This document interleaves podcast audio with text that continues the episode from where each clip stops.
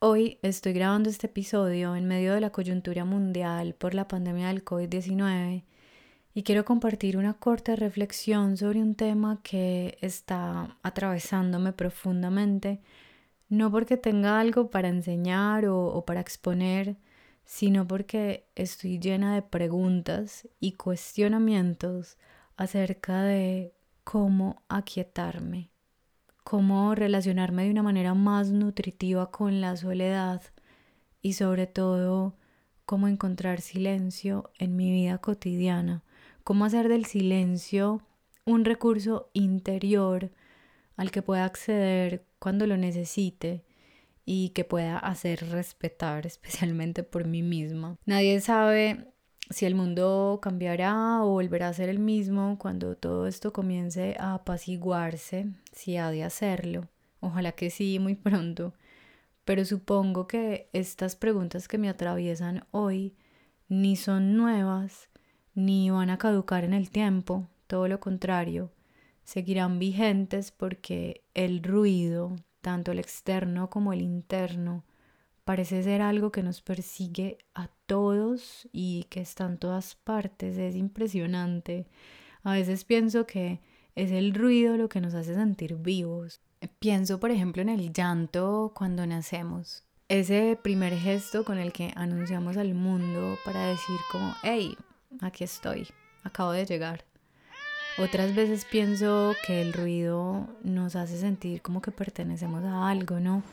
Las conversaciones para relacionarnos, la música, los gritos, las carcajadas, los gemidos, los objetos que movemos y arrastramos y nuestro vecino del piso de abajo tiene que escuchar todo el tiempo, el coche que manejamos, el ruido mental, uff, ese es el peor.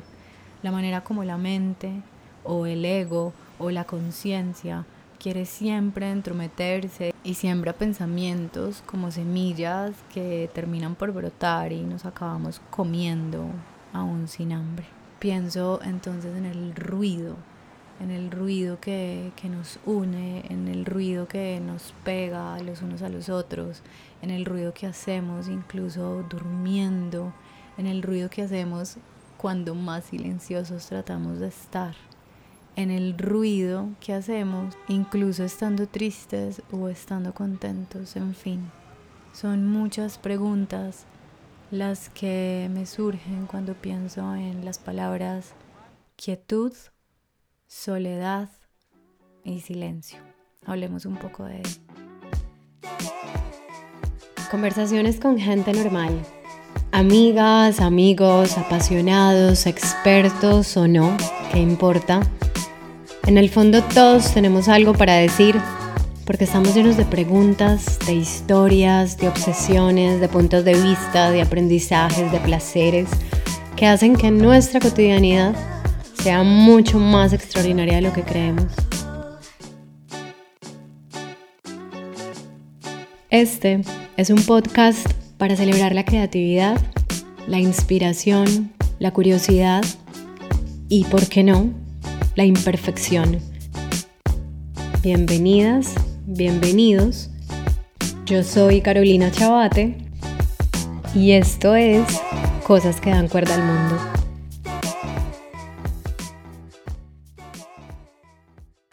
Me he sentido sola muchas veces, como todos. Me sentí sola al terminar una relación amorosa y tener que reinventar mis hábitos sin quien era mi compañero. Me sentí sola durante aquella crisis emocional y vocacional que nadie a mi alrededor, ni mis amigos, ni mi familia parecía comprender. Me sentí sola durante esas fases de la adolescencia en las que creía que no encajaba en ninguna tribu urbana, ni encontraba amigos, ni nadie remotamente parecido o parecida a mí. Me sentí sola cuando emprendí mi primer viaje sin tiquete de regreso y aunque viajaba sin acompañante por decisión propia, me sentí muy, muy sola. Me sentí sola cuando me quedé sin dinero en un país extranjero. Me sentí sola cuando me perdí en una ciudad absolutamente nueva y se me descargó el teléfono y yo no hablaba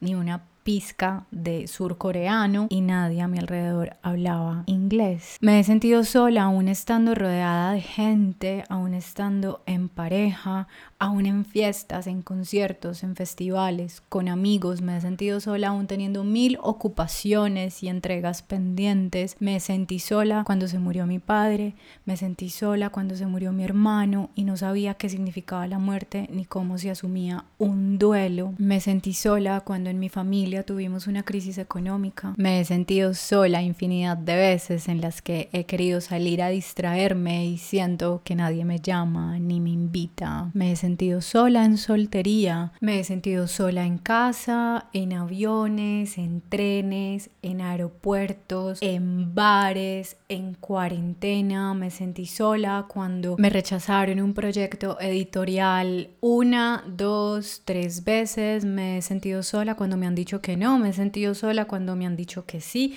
Me sentí sola la primera vez que fui a un psicólogo, la primera vez que fui a un psiquiatra, la primera vez que escuché trastorno generalizado de ansiedad, la primera vez que escuché depresión. Me sentí sola cuando tenía súper claro a qué estaba renunciando y qué quería hacer. Me sentí muy sola cuando no sabía qué quería hacer. Me he sentido sola después de tener sexo. Me he sentido sola sin tener sexo. Me he sentido sola hasta en el mar. Me he sentido sola hasta en el centro de la ciudad más ruidosa y habitada del mundo. En muchos de estos escenarios que nombro, rechacé la soledad de manera tajante en mi vida, no la quería ni oler y seguramente entré en una espiral de emociones como abandono o tristeza. Sin embargo, poco a poco he ido comprendiendo que la soledad es ante todo una oportunidad y que no es lo mismo sentirme sola que estar sola, porque la verdad es que siempre me tengo a mí misma. La primera idea que me surge para compartir en este episodio es cultivar la soledad. Un altísimo porcentaje de los grandes científicos y científicas, pensadoras, filósofos y artistas a lo largo de la historia han cultivado la soledad como un hábito para así alimentar e influir sus obras. La palabra hábito me encanta porque me remite a habitar, habitarse, habitarme. La soledad entonces creo que es una forma de hacer hogar dentro de uno mismo. En la charla TED, ¿Dónde está el hogar? de Pico Ayer, quienes han escuchado este podcast saben que esta pregunta me obsesiona. ¿Qué es el hogar? Este hombre cuenta cómo después de que su familia sufre la pérdida del hogar físico por un incendio en el que su casa queda completamente destruida, él se da cuenta de que literalmente después de aquel incendio él no podía indicar ningún sitio físico para decir esta es mi casa, este es mi hogar, porque se dio cuenta que su hogar tenía que ser todo lo que llevaba dentro de él y dice algo que me encanta. Esta idea de que de dónde somos es mucho menos importante que hacia dónde vamos. Y realmente el hogar no es el sitio donde nos tocó nacer, es más bien el sitio en el que nos convertimos en lo que realmente somos. Hace unos años, por ejemplo, emprendí el viaje más alucinante de mi vida por Asia, sola, fue un viaje que duró varios meses, pero la cuestión es que yo sigo volviendo a esos recuerdos y a esas visiones una y otra vez. A veces pienso que estoy muy apegada a esa imagen de mí misma, muy apegada al pasado, a esa Carolina que viajó sola, con mochila al hombro, llena de incertidumbre. Pero esas memorias que insisten cada tanto en que las reviva, parece que van a seguir apareciendo porque de eso hace ya cinco años. Y la cuestión es que me he dado cuenta de que más allá de los paisajes increíbles que ese viaje me dio, lo que me regaló fue reconciliarme con mi soledad, o más bien ese viaje inauguró mi relación con mi soledad, mi relación sana. Es decir, ahí mi soledad y yo nos enamoramos.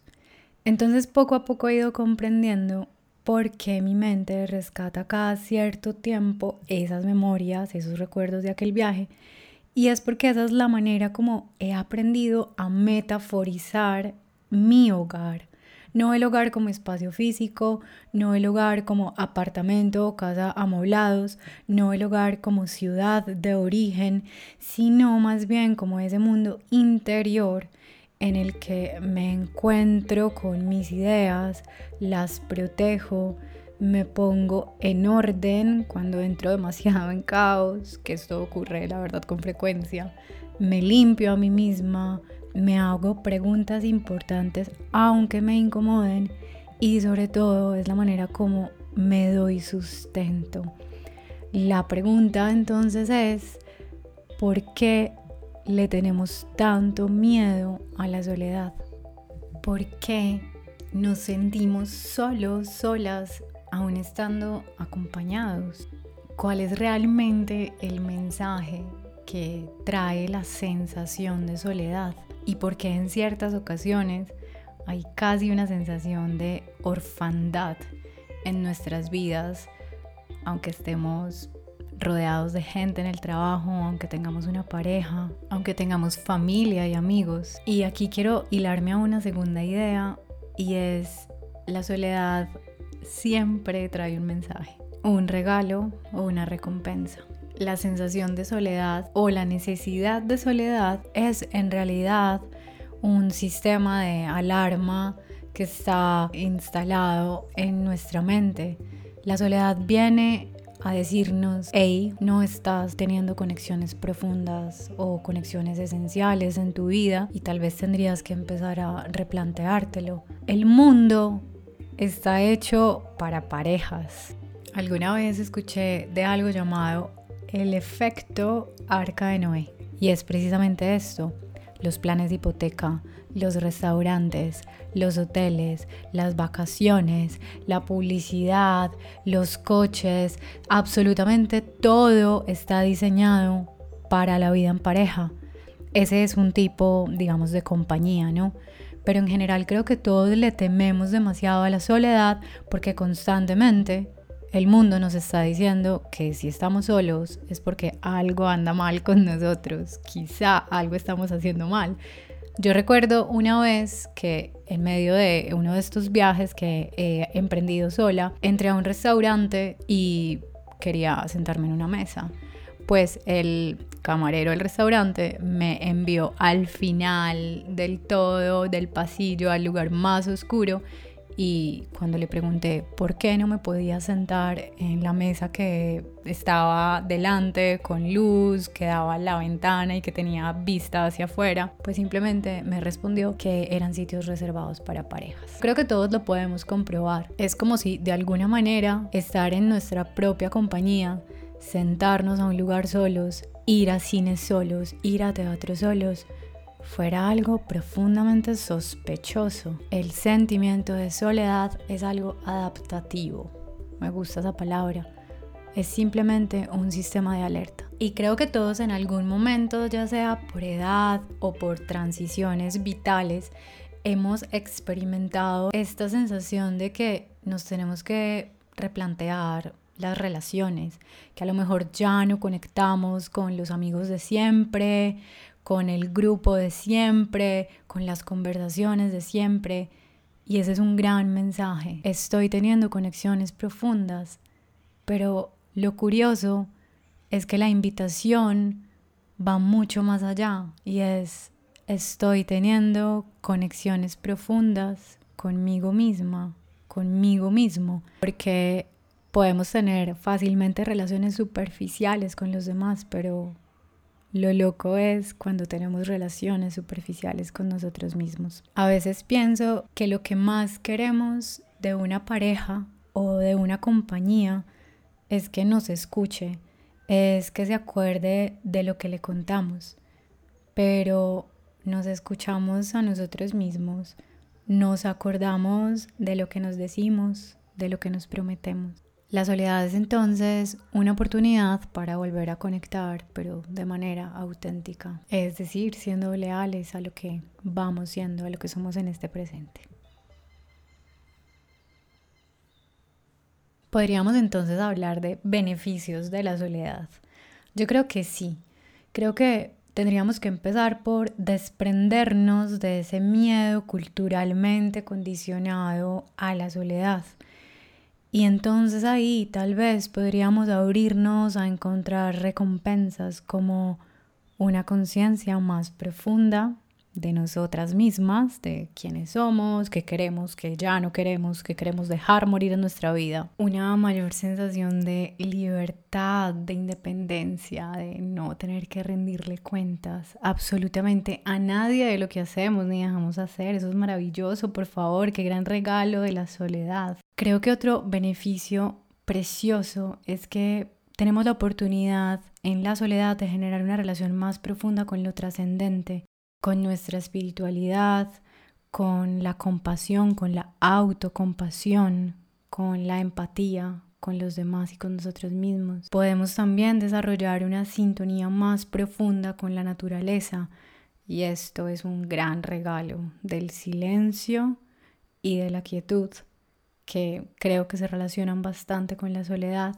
y quiero explorarlo un poco más adelante en esta conversación. Y mi beneficio favorito de la soledad es que aumentamos nuestra relación con la creatividad y con el flujo de las ideas. Podemos entonces ser más creativas o creativos en soledad. Yo creo que sí, yo creo que estamos tan acostumbrados a identificarnos con nuestro trabajo o profesión, con nuestro rol en la familia o en el grupo de amigos, que en cuanto experimentamos instantes de soledad, nos sentimos súper incómodos o abrumados porque no sabemos acompañarnos y peor aún, no sabemos quiénes somos. Establecer una relación sana con la soledad para mí es más divertido y gratificante de lo que creemos. Por ejemplo, podemos crear nuestros propios rituales elegir una hora del día o algún lugar de, nuestro espacio, de nuestra casa, donde poder crear, por ejemplo, un, un altar con fotografías, con objetos que tengan sentido y sentarnos ahí en silencio, buscar alguna meditación online, alguna música relajante, cerrar los ojos y concentrarnos por 10 minutos del día,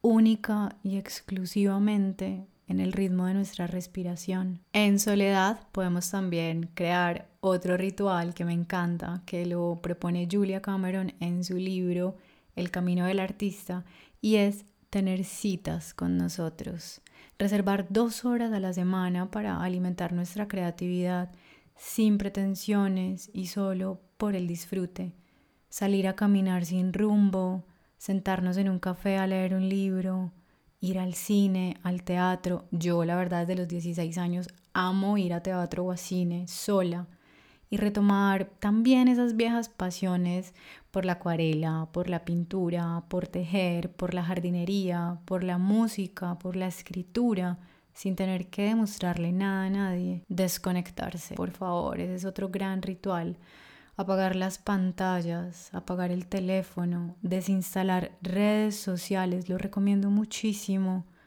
uno o dos días a la semana o incluso un fin de semana entero del mes. Adiós teléfonos, desconectarse, adiós pantallas.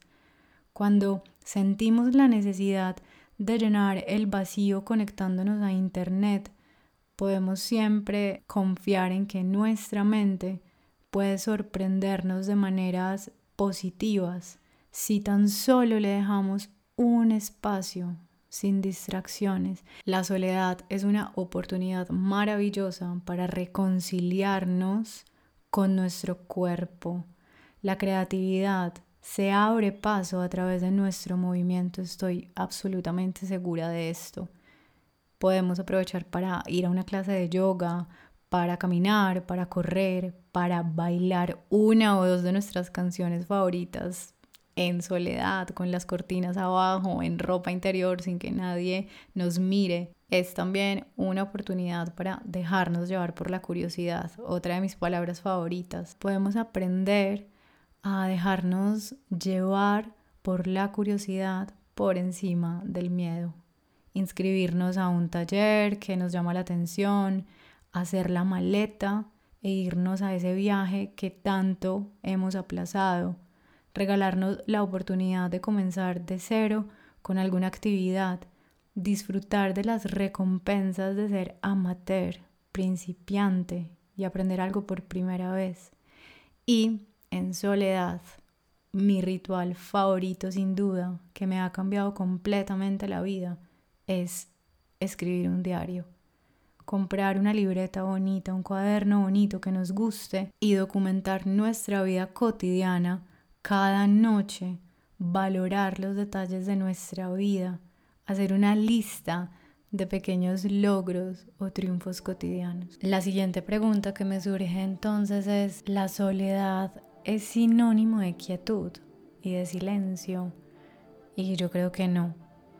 La quietud es algo muy difícil, muy difícil de lograr. Que alguien por favor nos enseñe a quedarnos quietos, para mí es un reto enorme, me parece la tarea más titánica, quedarme quieta, aceptar la quietud, no pensar que por el hecho de tener unas épocas tranquilas o donde no pase nada aparentemente, entonces ya me voy a quedar ahí para siempre estancada, fracasada, porque es tan difícil quedarnos quietos. En el libro La magia del silencio de la autora y monja budista Kankyo Tainer, ella dice que la mayor dificultad para entrar en silencio que tenemos es que todo el tiempo nuestra mente está proyectando o hacia el futuro o hacia el pasado. A mí, por ejemplo, se me dificulta quedarme quieta porque creo que si no me muevo, entonces a futuro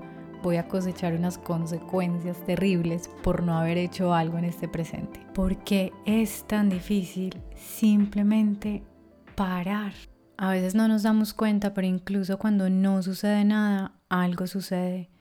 Y este es un hecho difícil de comprender para el animal humano, especialmente para nosotros, estos sapiens modernos que tan fervientemente adoramos el altar de la productividad y tan fácilmente confundimos la ocupación con la eficiencia y la validez bajo ese argumento del progreso. El silencio es una forma de discurso, escribió Susan Sontag, y es un elemento fundamental para el diálogo en las canciones, en la música, en las películas, en las conversaciones. Siempre hay un momento de silencio. La quietud es una forma de, de acción y de avance. Es parte de todo proceso de evolución o de nacimiento o de movimiento hacia adelante. Mi papá siempre decía, para saltar hay que retroceder. Hay ciertos momentos como cuando el invierno da paso a la primavera, cuando la naturaleza misma nos recuerda este hecho elemental. Los brotes comienzan a espinar las siluetas esqueléticas de los árboles y retienen las hojas y las flores que esperan el momento correcto y seguro para derramarse en vida. Creo que hay ciertos periodos en, en la historia de la humanidad que nos han demostrado que por ejemplo, muchas naciones han tenido que ser oprimidas por males tan insoportables para poder concebir finalmente cambios totales en sus constituciones políticas, sociales o para dar a luz grandes revoluciones. Pero entre esas épocas de miseria y, de confusión hay periodos durante los cuales esas sociedades parecen descansar parecen de hecho como en pausa, como estancadas, pero ese estancamiento es solo aparente porque el tiempo no se detiene. Creemos que la quietud es estar inmóviles, es quedarnos atrás, es fracasar, es llegar como a un punto final. Pero la quietud es también transformadora y es tan imperceptible porque aparece justamente después de esos periodos de, agitación y, y de locura y entonces podemos confundir la quietud como un punto final, como un punto de no retorno. Y ese es quizá nuestro gran error como, como seres humanos, que creemos que somos un producto acabado, un producto terminado. Y esa ilusión a veces obstaculiza o limita nuestra imaginación y no nos permite ver otro tipo de resultados o transformaciones. Entonces, aunque la quietud sea algo tan difícil de llevar a cabo, de aceptar, de comprender, creo que el gran regalo de estos periodos de quietud es que nos invitan a cuestionar nuestras certezas, nuestros dones, nuestras bases aparentemente seguras que nos vienen arrullando o, como aletargando de cierta manera durante tanto tiempo que ni nos damos cuenta. Y nos acude a un nivel personal, a un nivel espiritual, a un nivel productivo quizá, que ni siquiera nos damos cuenta que toda esa quietud aparente en realidad nos está llevando a nuevos territorios de verdad, de belleza y seguramente de florecimiento. Una de las mejores cosas de viajar es que es como estar enamorados, porque de repente todos nuestros sentidos se encienden, porque de repente todo es nuevo, todo lo miramos con asombro.